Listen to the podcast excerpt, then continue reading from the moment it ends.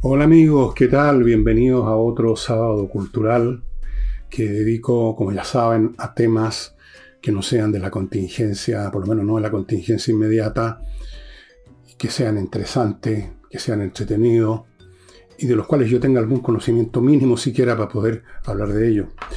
Y mm, hoy día hemos elegido un tema que lo hemos resumido con el, el título Transhumanismo, como entre signos de interrogación. Pero antes de entrar a, a desarrollar el tema, para que ustedes vean por dónde me fui, les recuerdo que hoy, sábado en la noche, en la Casa del Jamón, hay flamenco. Como de costumbre, un conjunto de excelencia, el lugar perfectamente ubicado a la entradita de Tenderini, Tenderini 171, al frente, cruzando Agustina, o sea, unos pocos metros, hay un estacionamiento subterráneo. Usted ha llegado a, ese estacionamiento viniendo, por ejemplo, por San Antonio, se da la vuelta en dirección al cerro, en menos de media cuadra, por eh, Agustina, y a la mano izquierda tiene la entrada al estacionamiento. Estaciona, un estacionamiento cómodo, seguro. Sale, camina 20 metros, 30 metros, y ya, está en la casa del jamón una excelente manera de tener un, un programa de día en la noche espectacular, se los aseguro. Bueno, muchos de ustedes ya han ido y ya saben lo bien que se pasa. Los que no han ido, les recomiendo que visiten. Se come rico, se bebe. Vayan reservando mesa. Quizás quede alguna mesa, no sé. Eso tienen que verlo ustedes llamando por teléfono. Si no hay mesa, igual pueden ir. Por supuesto, se instalan en la barra, que está casi encima además también. No hay mucha distancia entre las mesas y la barra. Y ahí se hace fuerte usted y ve el espectáculo, bebe, qué sé yo. Segunda cosa, no se olviden de Ignacio, no le digo más. Está apareciendo a mi lado, espero los datos bancarios del papá para que ustedes ayuden en esta campaña que no tiene un día de término, así como así, como la Teletón, sino que se puede prolongar todavía un tiempo mientras la criatura sale adelante. Y mis libros, los que quedan, que no son muchos, en elvillegas.cl slash tienda.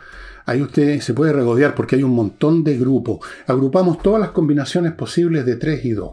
Usted sabe cómo se calcula cuántas combinaciones posibles hay entre tres elementos. O entre cinco elementos en grupos de A3, más entre cinco elementos en grupos de A2. Son factoriales, sume un montón de posibilidades para que usted coja. También se, se venden los libros de A1, por supuesto, no hay ningún problema.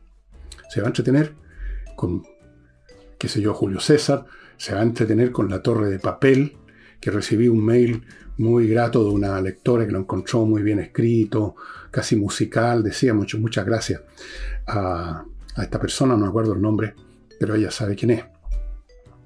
Está Julio César, está envejezca o muérase, que yo creo que tengo alguna autoridad para escribirlo porque tengo 74 años y bueno, no tengo mucho por delante, obviamente. No, no es que esté haciendo melodrama, simplemente a mi edad, 74, uno no, uno no puede esperar vivir más de 10 años a lo sumo. Y eso sería, estimados amigos, los temas iniciales y vamos ahora a esto del transhumanismo. Lo que pasa es que estaba viendo, amigos, un youtuber que yo les recomiendo mucho, se llama Richard Dolan o Robert Dolan, uno de los dos, no me acuerdo si es Richard o Robert. Es un, tipo muy habiloso, muy culto, un periodista que trabajó muchos años en en medios noticiosos importantes de Estados Unidos, no, no en el, el Chicayuni News de algún pueblo del medio oeste, sino que en, en, medios importantes. En algún momento se dedicó al tema UFO y básicamente su programa, que salen en YouTube una vez a la semana, cada dos, tiene un sitio, ustedes lo pueden ubicar fácilmente en YouTube, toca ese tema. Pero el hombre es, tiene un espectro más amplio no se queda en hablar de discos voladores o de las últimas avistamientos o de analizar cosas, que es muy interesante y lo hace muy bien, es uno de los hombres más serios que tocan este tema, sino que también él abarca lo que está pasando en, la Tierra, en la con la humanidad. Y en, en el último, penúltimo programa que le vi, él desarrolló un poco el tema del transhumanismo. Dijo, y estoy de acuerdo con él, que la humanidad en este momento está viviendo un periodo muy crítico algunos dirán, todo el tiempo la humanidad está viviendo periodos críticos, todo el tiempo hay conflictos, todo el tiempo hay guerra, pero por supuesto hay grados y grados. Hay guerra o hay conflictos que tienen una repercusión, consecuencias mayores que otras. Hay situaciones que cambian el, el ritmo como avanza o retrocede, según como ustedes quieren la humanidad. Y él piensa que en este momento estamos, y yo creo que es totalmente cierto, considerando el enorme, que es la raíz causal, diría yo, el factor causal, el increíblemente rápido y que se sigue acelerando desarrollo de la ciencia y la tecnología. Estamos hoy en día viendo cosas como esto de las inteligencias artificiales y todas sus derivadas, que hace tres años, a lo más cinco, no, habríamos ni, pensado o estaban balbuceando. Las cosas se han desarrollado en el campo de la, de ciencia de los metales, la tecnología metalúrgica, nuevos compuestos. Ayer o anteayer vi de unos científicos que estaban descubriendo un material más liviano y más fuerte que el acero. Desarrollos en el campo de la biología, de la genética. ¿Para qué sigo? Ustedes saben. Y a juicio de Dolan, esto podría estar creando los fundamentos, el resorte impulsor de un salto de la humanidad a una nueva condición que nos lleva más allá de lo que somos ahora, seres humanos que nacen y mueren dentro de una sociedad que tienen capacidades intelectuales derivadas de su talento original, si es que existe eso, más los estudios que ha hecho, la tinca que le ha puesto alguna cosa, en fin, estaríamos pasando a otra esfera en que una de las cosas fundamentales sería la relación que tendríamos con la digitalización y especialmente con la inteligencia artificial. Bueno, ese tema de, planteado por, por Dolan, Richard o Robert Dolan, búsquenlo, eh, Vale por la pena que ustedes lo, vean por su cuenta, se los invito a verlo, buscarlo en YouTube. Pero el asunto me quedó dando vuelta. Yo estoy de acuerdo con él que estamos, estamos a, punto o en proceso ya de, cosas, de cosas que no podemos ahora imaginarnos para los próximos cinco años, que van a significar que nuestra condición, la condición antropológica del hombre va a ser distinta. Fíjense ustedes que algunos, algunas personas, ayer eh, lo vi en otro, en, otro, en otro canal de youtuber, también dedicado a cosas de ciencia cuestiones. Alguien decía una cosa que no se me había ocurrido. Hay muchas cosas que no se me ocurren, por supuesto, y que me pareció muy interesante. Hablaba del cerebro extendido. Decía que nuestra mente no es simplemente lo que hay dentro de nuestro cerebro, sino que todo lo que tenemos, por ejemplo, en un registro en papel, los libros que tenemos en la biblioteca, los documentos que tenemos en el computador digitalizado, las bases de datos en general, sean de papel, digitales o como sea, y que en cualquier momento podemos consultar, son nuestra mente también, porque nosotros hemos construido esa base de datos, nosotros tenemos interés en relacionarnos con esa base de datos, y por lo tanto, si uno rescata, por ejemplo, una información en la enciclopedia británica, ¿Cuál es la diferencia entre haberla rescatado de una memoria que tengo en algún rincón de mi cerebro? Si uno lo piensa, ninguna. Es parte de mi cerebro, yo creé, yo compré, yo uso esa enciclopedia, es parte de mi mente. Otros no tienen enciclopedia, tienen otras cosas que también son parte de sus mentes. Me pareció muy interesante. Pero fíjense ustedes que ese concepto se puede extender más y más y más si nuestra conexión con esas bases de datos se hace más íntima. Ustedes habrán quizás leído o visto en alguna parte que hay quienes están pensando en insertar en los cerebros algún tipo de elemento micro, microchip que nos permita una conexión inmediata con bases de datos sin la interfase de un computador. Probablemente esas cosas se van, se van a hacer en su momento. Ahora, no es, no sería la primera vez que la humanidad después de estar transcurriendo su historia en distintas sociedades, en paralelo, unas más adelantadas, unas más atrasadas, pero de forma más o menos continua, y de repente ha habido un despertar, ha habido un salto, y la humanidad no necesariamente en la cabeza de todos los miembros de la humanidad, pero al menos aunque sean una minoría, se ha pegado un salto.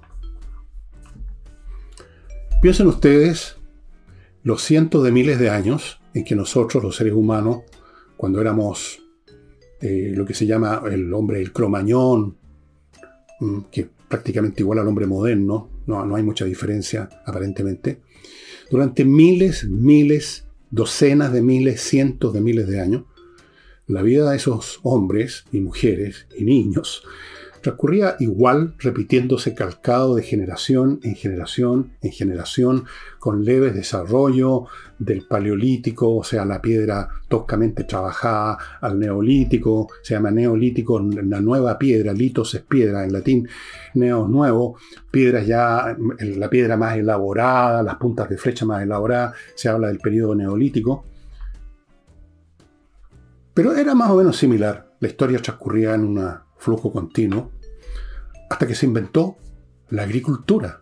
Alguien o algunos, nunca lo vamos a ver, descubrieron que enterrando en la tierra estas semillas que habían dentro de los frutos que se estaban comiendo, al cabo de un tiempo emergían nuevos frutos, muchos frutos. De una fruta salían muchas frutas, porque en una fruta hay muchas semillas.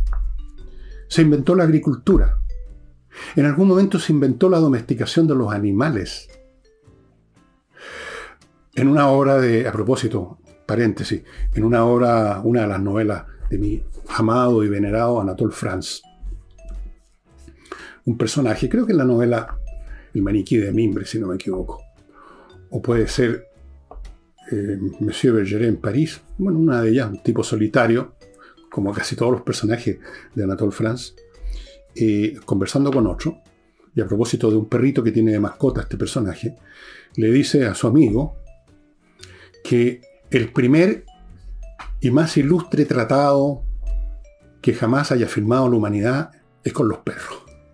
Que en algún momento, hace 50 mil años creo, se produjo esta relación que dura hasta el día de hoy y que es tan fuerte entre los perros y los seres humanos. Fue nuestro primer tratado de la humanidad. Bueno, en algún momento también hicimos, por así decirlo, un tratado con las vacas, con las cabras, con los corderos, con los caballos. Hicimos un tratado con las plantas y emerge una nueva, se pega un salto a la humanidad. Esta tecnología se difumina, se difunde por todos lados y empiezan en todas partes a aparecer las primeras agrupaciones humanas, un poco ya más numerosas que el, clan en una cueva fondeado, con unas viviendas, digamos, muy rudimentarias, pero con agricultura, con animales domésticos y empieza por lo tanto a acumularse más excedente, ya no es tan día a día la cuestión de la alimentación, lo que se cosecha, algo se consume, pero algo se puede guardar, ya no se depende de si se encontró o no se encontró un animal para cazarlo, si se encontró o no se encontró un fruto botado en el suelo. La humanidad se pegó un salto. Se pegó un salto aunque el que descubrió eso fue un hombre, uno o dos, quizás varios en paralelo en distintos lugares de la Tierra. Probablemente ah, hubo un primero, naturalmente no puede ser que dos exactamente al mismo tiempo se les ocurrió plantar semillas. Y la humanidad se pegó un salto. Fue un despertar. De ahí vendría todo, todo por siglos de los siglos a partir del desarrollo de la agricultura, de la domesticación de los animales, empiezan a generarse excedentes que permiten que algunos se dediquen a tiempo completo a la orfebrería, o sea, no a la orfebrería, a, a producir objetos, artefactos más, del, más sofisticados, lanzas, arcos y flechas. Las mujeres eh, aprenden a, tejer, se inventa la rueca, no, no la rueca, ¿cómo se llama? El telar. Y, diría, y toda la historia de estas civilizaciones antiguas que tanto conocemos, que los egipcios, tiene que ver, gracias a eso, a ese salto. Después tenemos y esto es lo que nos da el registro histórico. otro salto fantástico. En algún momento, en el siglo... Bueno, estas cosas, ponerle una fecha fija no tiene mucho sentido. Digamos que a partir del siglo VI a.C., en Grecia, en algunas ciudades griegas, en algunas ciudades jónicas, o sea, que estaban en la costa oeste de lo que ahora es Turquía, en esa época se llamaba, y creo que todavía se le puede llamar así, Asia Menor, en Atenas y dos o tres ciudades más griegas, no en todas, estas cosas no son al mismo tiempo todo el mundo, por supuesto, siempre hay unos pocos que parten con estas cosas, viene ese enorme despertar intelectual que hasta el día de hoy es celebrado y venerado por los historiadores que estudian la antigüedad clásica, se inventa la filosofía. Por primera vez en la historia ya no se asume que todas las cosas que ocurren a nuestro alrededor son resultado de la voluntad de, múltiples dioses, sino que se empieza por primera vez a pensar, bueno, ¿cuál es la raíz, cuál es el fundamento de lo que nos rodea del mundo? Eso, ponerse a pensar en eso, y no importa cuál es gigantesca. Ahí empiezan los presocráticos en Anaxímenes, Anaximandro, Pitágoras y otro montón más, eh, a pensar eh, cuál es el origen. Da lo mismo la respuesta que uno decía en la base de todo el fuego, otros el aire, otros el agua. El hecho de plantearse así, de buscar una explicación, llamémoslo entre comillas, aunque no es exactamente eso, una explicación científica. Y luego de eso aparecen filósofos los, Sócrates, los Platón, los Aristóteles, los, sofistas, toda esa gente, eh, en que claramente el espíritu humano se ha pegado un tremendo salto, ha descubierto, aunque todavía, que fue formulada luego formalmente por Aristóteles, la lógica, o sea, el instrumento del pensamiento, se hacen preguntas sobre la moral, sobre lo que es la justicia. O sea, el salto es inmenso, inmenso. Si ustedes comparan, por ejemplo, ese tipo de mentalidad desarrollándose en Grecia, pongamos en el siglo V, VI a.C., con lo que simultáneamente estaba pasando en otras civilizaciones desarrolladas en Egipto y en Oriente, con los asirios y, otras dinastías que vinieron después, que estaban... Es un mundo de diferencia. Tenían tecnología, tenían edificios, tenían templos, tenían ropas, tenían corazas, tenían, habían desarrollado técnicas, tecnologías militares, todo eso, tal como lo estaban desarrollando y lo habían desarrollado los griegos, pero los griegos habían dado otro salto, habían salado, salido de, ¿cómo llamarlo?, el capullo del pensamiento mágico primitivo, por muy desarrollado que estuviera en su forma eh, ya no como en la época de las cavernas, pero todavía un pensamiento mágico primitivo, un mundo repleto de dioses a los cuales hay que honrar, a los cuales hay que quemar, hacer sacrificio, todas las cosas ocurren porque a un dios se le ocurrió que ocurrieran. Ahora, este salto no significa que lo pegaron, se lo pegaron todos los griegos. En cualquier momento de la historia, incluyendo el presente, que ustedes se detengan, el punto más avanzado de pensamiento, de ciencia, de filosofía, de tecnología, de sensibilidad ante el mundo, todo, es siempre propiedad y es desarrollado por una élite minúscula, microscópica.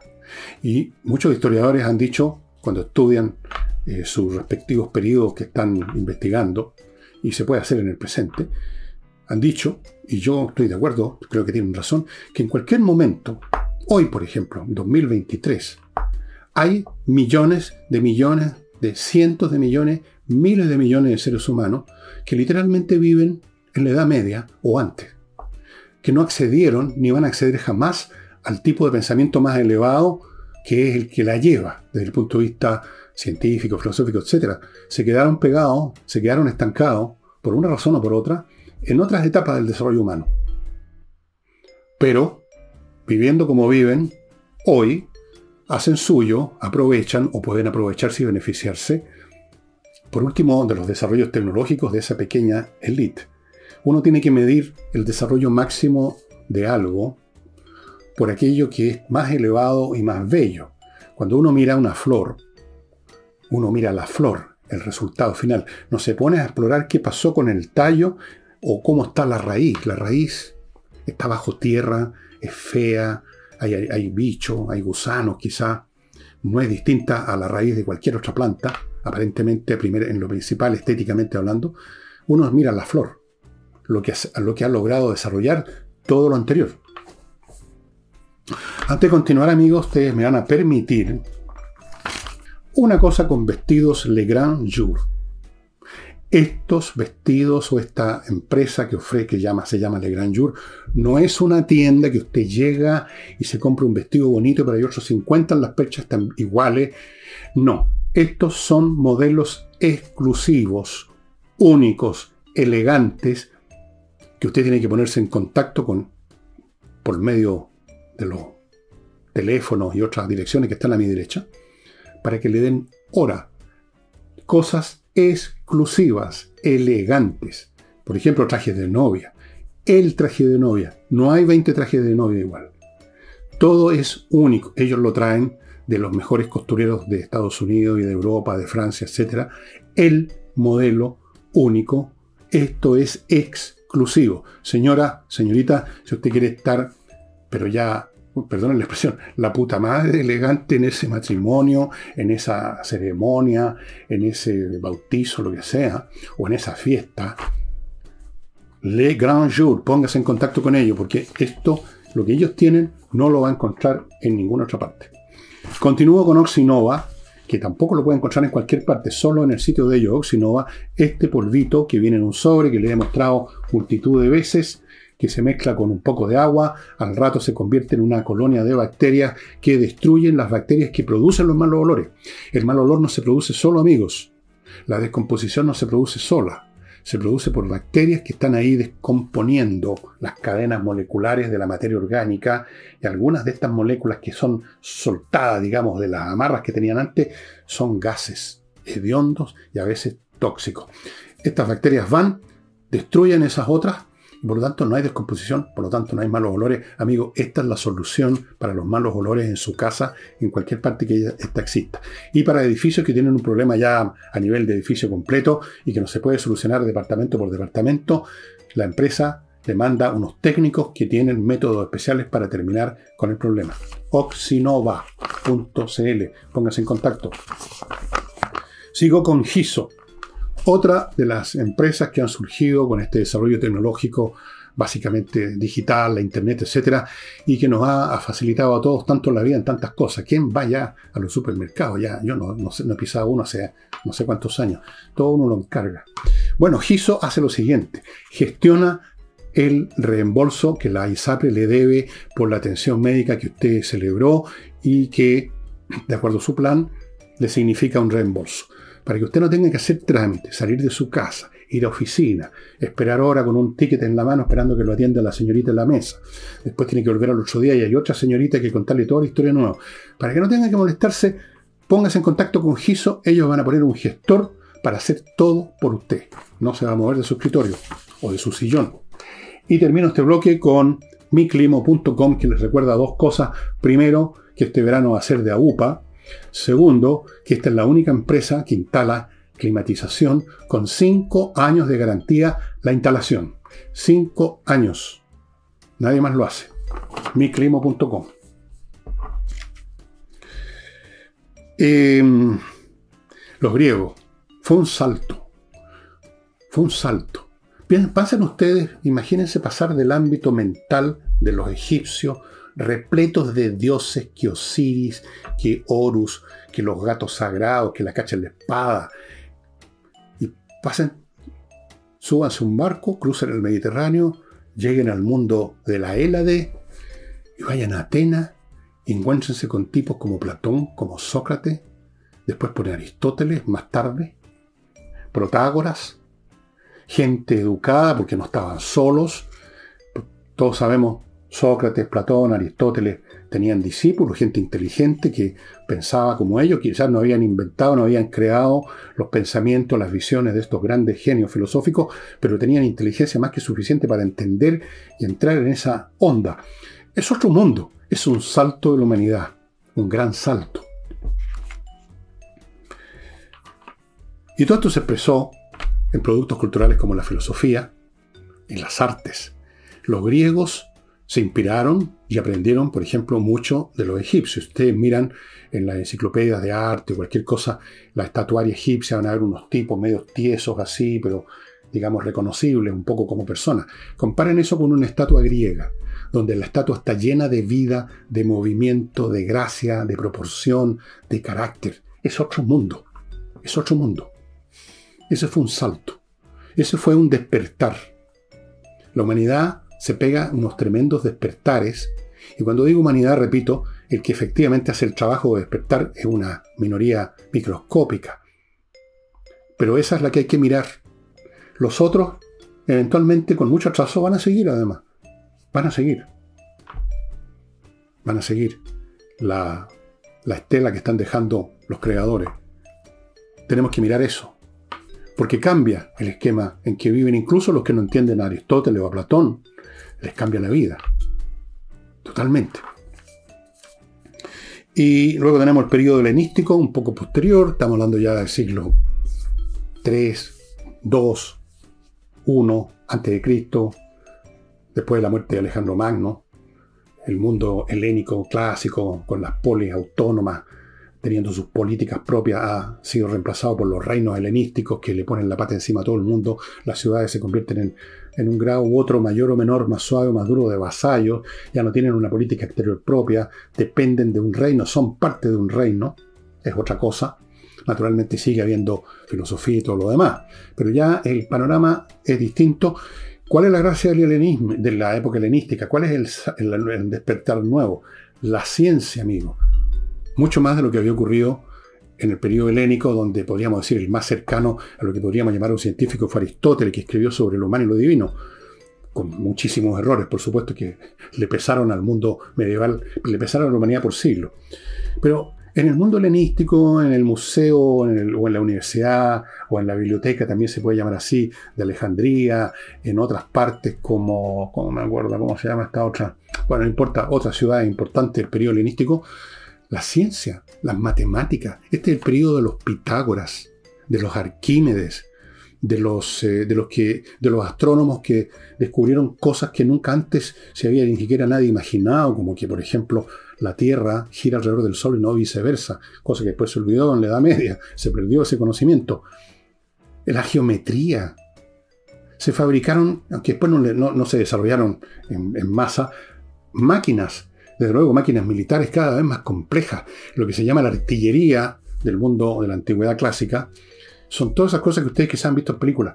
Las balistas, que es lo que ustedes llaman catapulta, pero se llaman balistas, que lanzaban no ya simplemente con un contrapeso para mover así, sino que usando otros principios como en la tensión del cable o de cuerdas puestas en tensión, torsión, en torsión, muchas otras cosas más. El, tornillo de espiral que lo inventó para sacar agua, Arquímedes. Eh, en, el, plano militar se inventaron un montón de cosas. Eh, ese fue un salto.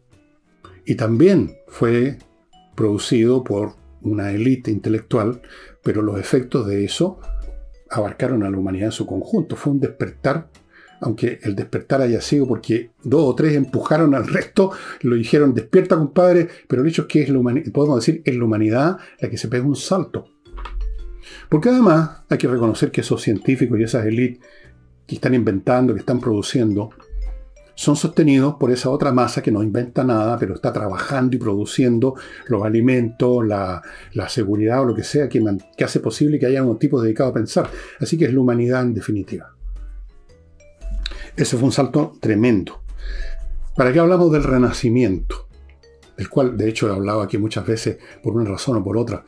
El mundo del renacimiento que parte en las ciudades italianas allá por el siglo XIV después de Cristo, Luego se expande, por supuesto, con mayor o menor velocidad según el siglo al resto de Europa.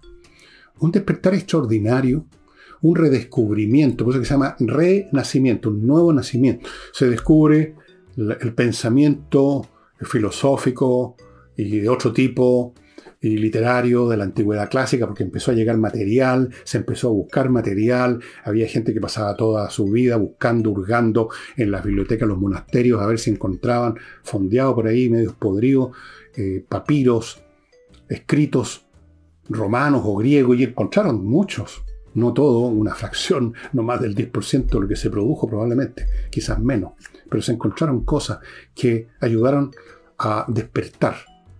Y Luego tenemos En el plano religioso yo creo que podríamos llamar, no sé si un despertar, porque hay distintos grados de despertar.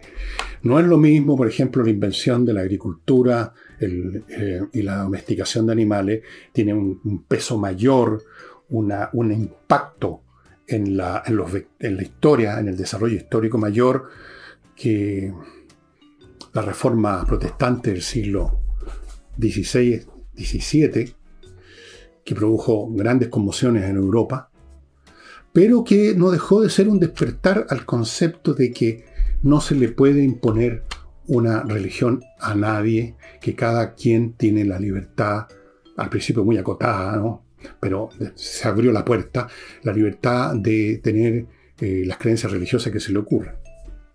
Fue importante, fue muy importante.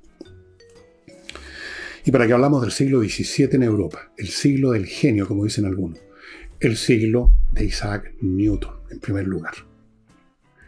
Isaac Newton, el hombre que descubre lo el tema, el proceso o el fenómeno de la gravitación universal que se expresa en esa ley que todos ustedes conocen, supongo que se sigue estudiando en el colegio, espero que los cuerpos se atraen en proporción directa a su masa y en proporción inversa a la distancia. O sea, mientras más cerca y más grande, con más fuerza, o por lo tanto con más velocidad se atraen, mientras más distante, menos. Bueno, toda la mecánica celeste tiene que ver con eso. La rotación de planetas o de satélites alrededor de otro cuerpo tiene que ver con eso. La atracción. A ustedes preguntaban, ¿y por qué no se cae la luna en la Tierra? Bueno, ahí, ahí echamos un tema que lo puede estudiar, no, no es tan complicado para nada. No, no, no, no. Pero está en Google, qué sé yo, o en Wikipedia. Pero no solo fue Isaac Newton, filósofos, cientistas políticos, como uno que yo he mencionado muchas veces, Thomas Hobbes, el autor de Leviatán, en todas las artes y ciencias se creó una tremenda explosión de racionalismo científico, que va más allá, que es más, digamos, potente y más consecuencial que lo que fue la explosión del Renacimiento, que se tendió a irse más bien por el lado del humanismo en, las artes que de la ciencia, esta explosión del siglo XVII, no olviden a Galileo, fue de consecuencias enormes en el pensamiento de los sectores educados de Europa, que además eran mucho más grandes que antes. Voltaire, que yo creo que no se sabía la tabla del 4, no creo que haya sabido mucha matemática, pero estaba tan impresionado con, eh, con, el, con el escrito, como el libro que, donde está la teoría de Newton, quien lo tradujo al francés. Yo no sé si entendió, cuánto entendió lo que leyó, pero fue un tremendo impacto, un tremendo impacto y eso es otro despertar de la humanidad que se nota más claramente ya como consecuencia de este siglo XVII en el siglo siguiente, en lo que hemos hablado tantas veces, el periodo de las luces, el iluminismo. Eso es otro despertar de la humanidad y que va más allá del tema de la ciencia, la filosofía o las ciencias políticas, va a temas incluso afectivos. El siglo XVIII es el siglo en que, por así decirlo, la humanidad descubre la sensibilidad hacia el mundo animal, hacia el paisaje, hacia sus propios hijos, los cuales antes las mamás entregaban a una mujer cuyo negocio era darles leche a montones de cabros que después los ponían colgando como, como, como la ropa para secar, así, colgando de, un, de un perro, digamos, de la ropa. No se preocupaban de los cabros. No existía esta relación filial que para ahora nos parece natural. Se empieza a desarrollar en el siglo XVIII. De hecho, antes de seguir, si ustedes quieren captar la, gran cantidad de aspectos que tomó este despertar de la humanidad, este nuevo despertar, en el siglo XVIII, eh, les recomiendo este libro que ya se lo mostré una vez, The Enlightenment. La persecución de la felicidad o la búsqueda de la felicidad, el subtítulo, pero en realidad mucho más que eso, y abarca desde 1680, siglo XVII, a 1790, cuando se va, de hecho, pone esa fecha porque después viene otro, otro despertar, si ustedes quieren. Aquí se ve la gran cantidad de aspectos que van mucho más allá de lo que algunos imaginan, el, qué sé yo, la época de las luces, la época en que imperaba la razón. No, imperaba la razón, pero imperaban los sentimientos también. Es la época no solo de Voltaire, es también la época de Jean-Jacques Rousseau, que hizo un enorme efecto, incluso a nivel popular. simplificadamente, pero también. Este libro en realidad es una exquisitez, una exquisitez de Richie Robertson. Es grande, ¿ah? Estamos hablando, estamos hablando de, así sin las notas, que son un montón. Estamos hablando de más de 750 páginas. Pero es una torte novio de 8 pisos este libro. Ahí ustedes ven otro despertar. Fíjense ustedes, ¿por qué el subtítulo es La búsqueda de la felicidad? Porque fíjense que en el siglo XVIII se descubre la felicidad como un derecho. De la felicidad habían hablado, por supuesto, filósofos mucho más antiguos, de la época clásica griega. Eh, hubo filósofos que dedicaron su pensamiento a buscar precisamente cuál era la fórmula de la felicidad, de vivir bien. Pero era un tema personal, individual, no se constituía en tema de derecho. Piensen ustedes que en la Declaración de Independencia de los Estados Unidos, en el primer párrafo, se habla de que los seres humanos tienen derecho a buscar la felicidad. Y ese fue un tema muy importante en el siglo XVIII y se discutía, bueno, pero ¿cómo? Bueno, se sigue discutiendo hasta el día de hoy. En otras palabras, la humanidad se va pegando saltos. Transcurre un tiempo con una acumulación importante, cuantitativamente importante, pero que no cambia del todo los parámetros de la vida. Eh, nosotros mismos podemos más o menos haber vivido eso, los que somos más viejos vivimos durante los años 60, 70, 80, donde por supuesto había progreso, pero no, no, había una distancia tan sideral como la que ahora se ve de entre un año o un quinquenio al otro. La humanidad se va pegando estos saltos. Y digo la humanidad a pesar de que sean unos pocos los que producen las obras intelectuales que, produce, que digamos, abren, descorren la cortina, porque la humanidad hace posible que existan estos tipos que descorren la cortina, y además con atraso, pero se suma, y se va generando una visión distinta. Yo les puedo poner el ejemplo para ir a la actualidad de lo que sucede hoy en día con temas que cuando yo era cabro chico estaban andando circulando en, qué sé yo, en las academias nada más. Y nadie más pensaba en el asunto, ni siquiera conocían el lenguaje. Pero antes de ir a eso, ponerle ese ejemplo, les recuerdo que aún está disponible la casa, o más bien dicho, la casona, por no decir la mansión del Valle de Polpaico, que está vendiendo una familia, una casa ubicada a 50 kilómetros de Santiago por la 5 Norte, en un terreno de 15 hectáreas, y esta casona a su vez tiene 1400 metros cuadrados y estamos hablando de una casona todo, cachete, nueve piezas, cada pieza con baño, o sea, nueve baños, más los que puedan haber de servicio, qué sé yo, en otro lado la casa, dependencias de todo lujo, un lugar ideal para invertir. Invertir para crear un hotel boutique, como les he mencionado muchas veces, está bastante de moda y es muy lucrativo. En todo el mundo se está desarrollando esta industria del hotel de boutique, pero puede ser una residencia senior suite una casa de reposo cara, digamos, para gente con plata, un centro de rehabilitación, un centro recreativo, una casa de eventos, o si usted quiere vivir con su familia o solo, como un príncipe de una obra chesperiana, solo en el palacio, esperando que vengan las chumas a matarlo. Bueno, Casona del Valle de Polpaico, amigos, vayan contactándose con ellos, vayan preguntando por último a ver cómo es la cosa, por si usted tiene un capital que le gustaría meter en esto. Kaizen Automotriz, un garage, a propósito de boutique, un garage muy especial. Yo lo he probado algunas. Eh, uno de mis auspiciadores, Ángel Heik, me contó que también él le había parecido la raja, la tensión y cómo le dejaron el auto. Pero ellos se especializan en la mantención preventiva. Si usted tiene, es de esas personas que que piensan varias movidas para adelante, lo va a llevar de repente para que lo vean, si no hay nada malo, raro, y está tranquilo.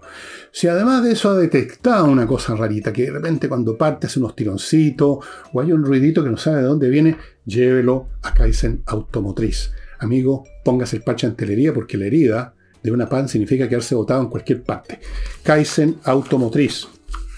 Y termino con González y compañía, un buffet de abogados penalistas.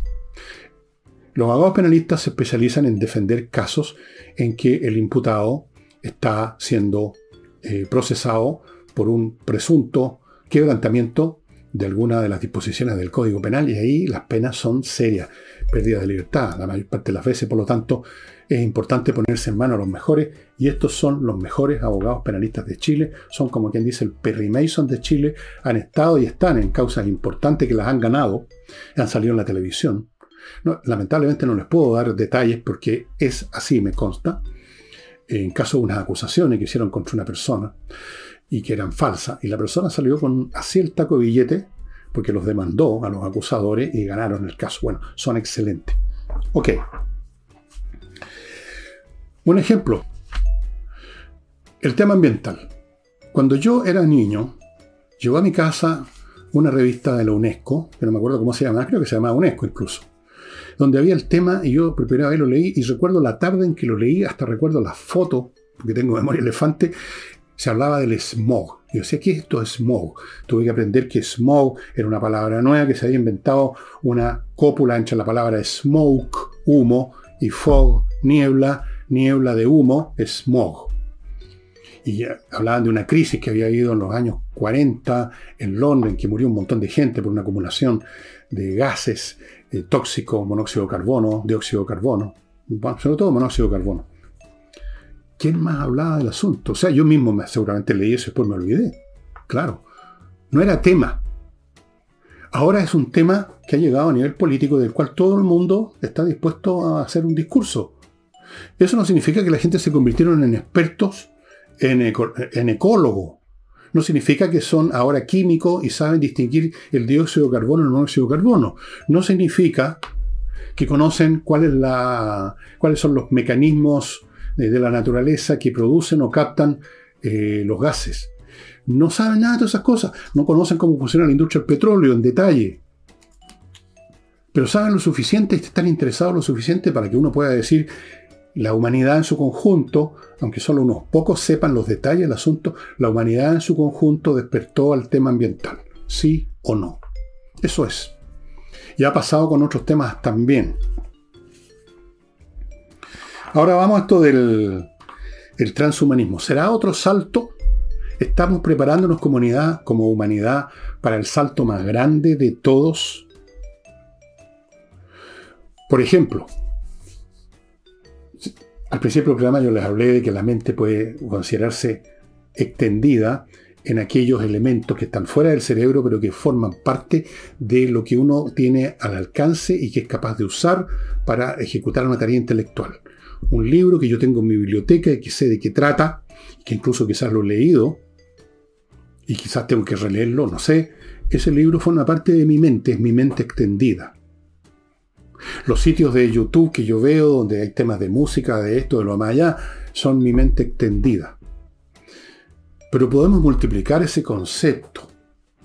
De hecho, si usted usa Google se habrá dado cuenta, o si usted usa YouTube se habrá dado cuenta, que el buscador, que apenas usted activa la página de Google, de YouTube, se le aparecen el tipo de cosas que ya esta especie de mente artificial que es Google ya sabe que a usted le interesan, pues.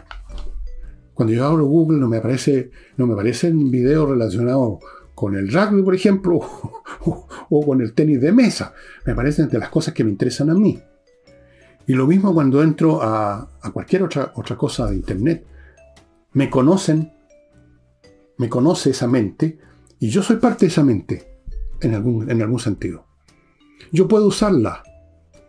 Si yo no me acuerdo de la fecha en que, pongamos, que se, me hubiera olvidado cuando asesinaron a Julio César, o sea, si no lo puedo recordar eh, forzando mis neuronas, lo pregunto en Internet en el sitio de historia o Wikipedia que yo tengo acceso, que conozco, y ahí está el dato y es lo mismo que si lo hubiera rescatado de mi cerebro.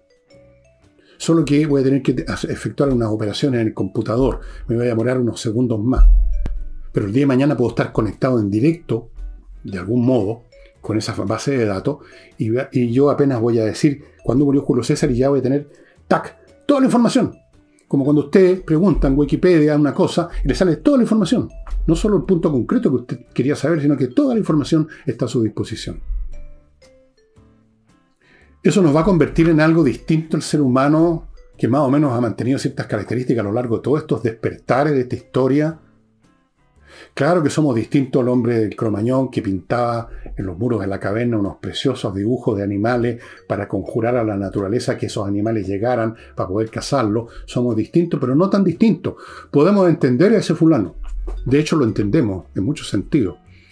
Los antropólogos lo entienden en muchos, no en todos, pero lo, y ese, ese, ese cavernícola que lo trajéramos al presente, naturalmente se volvería loco por un momento, pero ¿cuánto se demoraría en ubicarse? No creo que mucho. Eso lo vemos todo el tiempo con personas sacadas de un medio donde hay pocos recursos intelectuales, culturales, y usted lo pone en otro más complejo. Al principio va a estar totalmente perdido, pero ¿cuánto se va a demorar en por lo menos aprender a usar las cosas que están a su disposición? Nada. Nada. Hay una comunidad, hay una similitud entre ese hombre y el, que somos nosotros. Podemos entender la historia por eso. Podemos entender las conductas de hombres de hace mil años, o dos mil, o cinco mil, porque no son tan distintos a nosotros. Podemos entender que funcionan los mismos mecanismos básicos.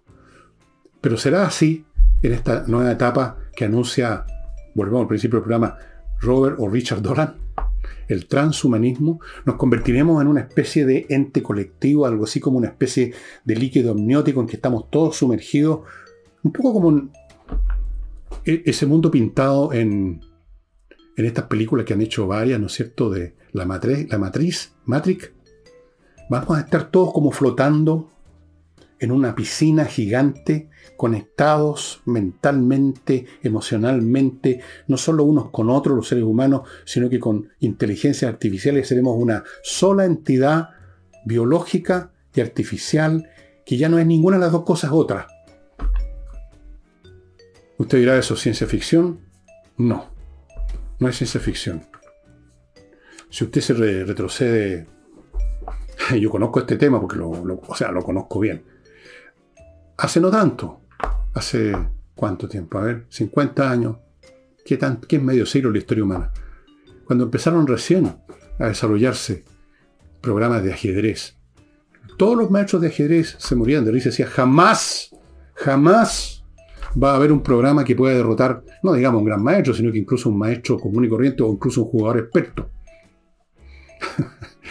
bueno, en este momento hay cientos, cientos de inteligencias artificiales de programas que son muchísimo más fuertes ajedrecísticamente que el campeón del mundo.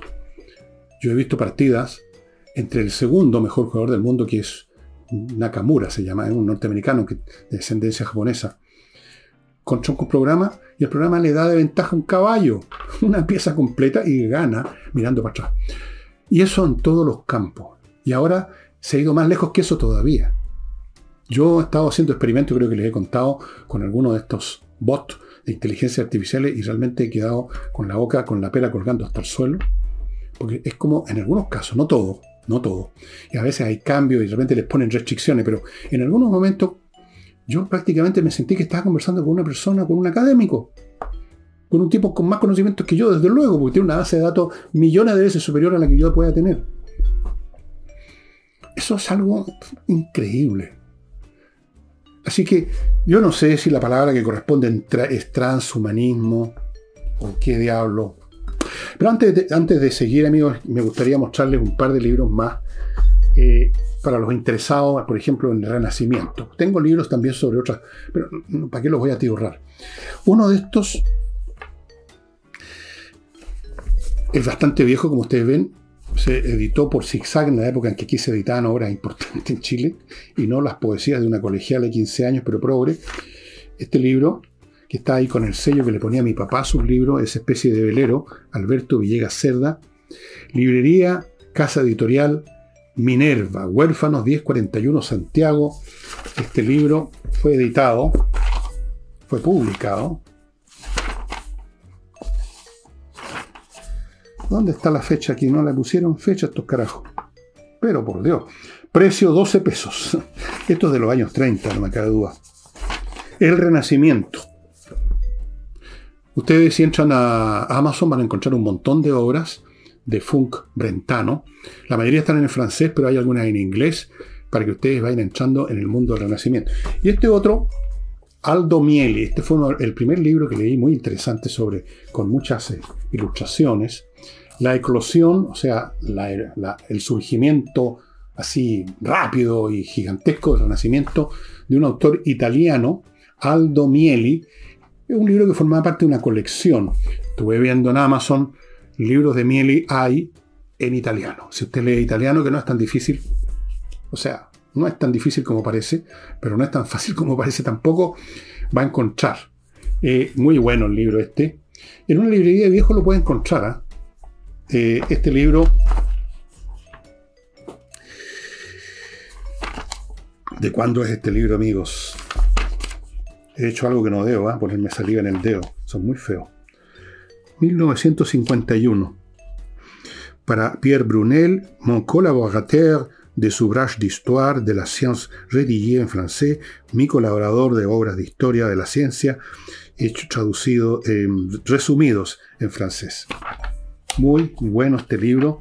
La ciencia, básicamente la ciencia, como bueno, muchos despertares, amigos. Hay también dormires. Hay momentos en que la humanidad se queda dormida. La Edad Media fue eso.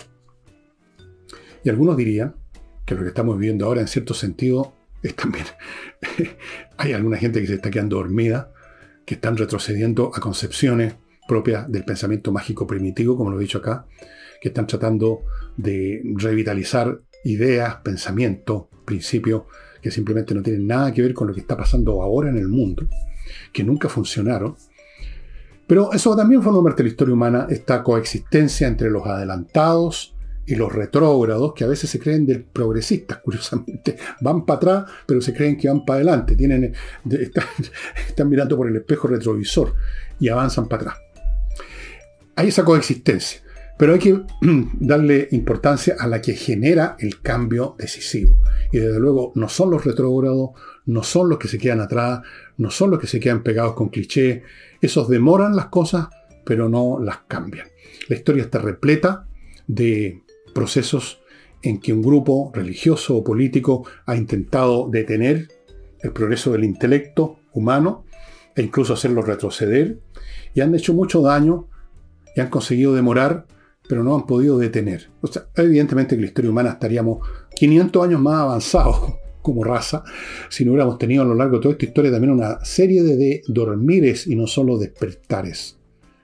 Pero si uno mira el desarrollo de la historia, va, cuenta algo muy simple, ¿no? Como decía un gran historiador inglés, mirando la historia, la palabra progreso está escrita en grandes letras de molde.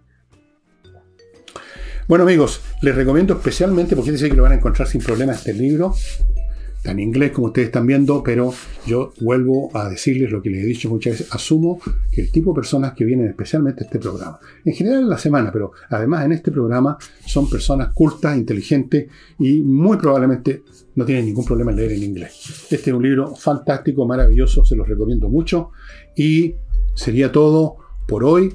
Creo que este domingo voy a hacer algo con Joseph Conrad, a menos que descubran unos minutos más que ya lo traté en algún otro programa. Pero ahí vamos a ver, ahí vamos a ver. Muchas gracias y nos estamos viendo mañana.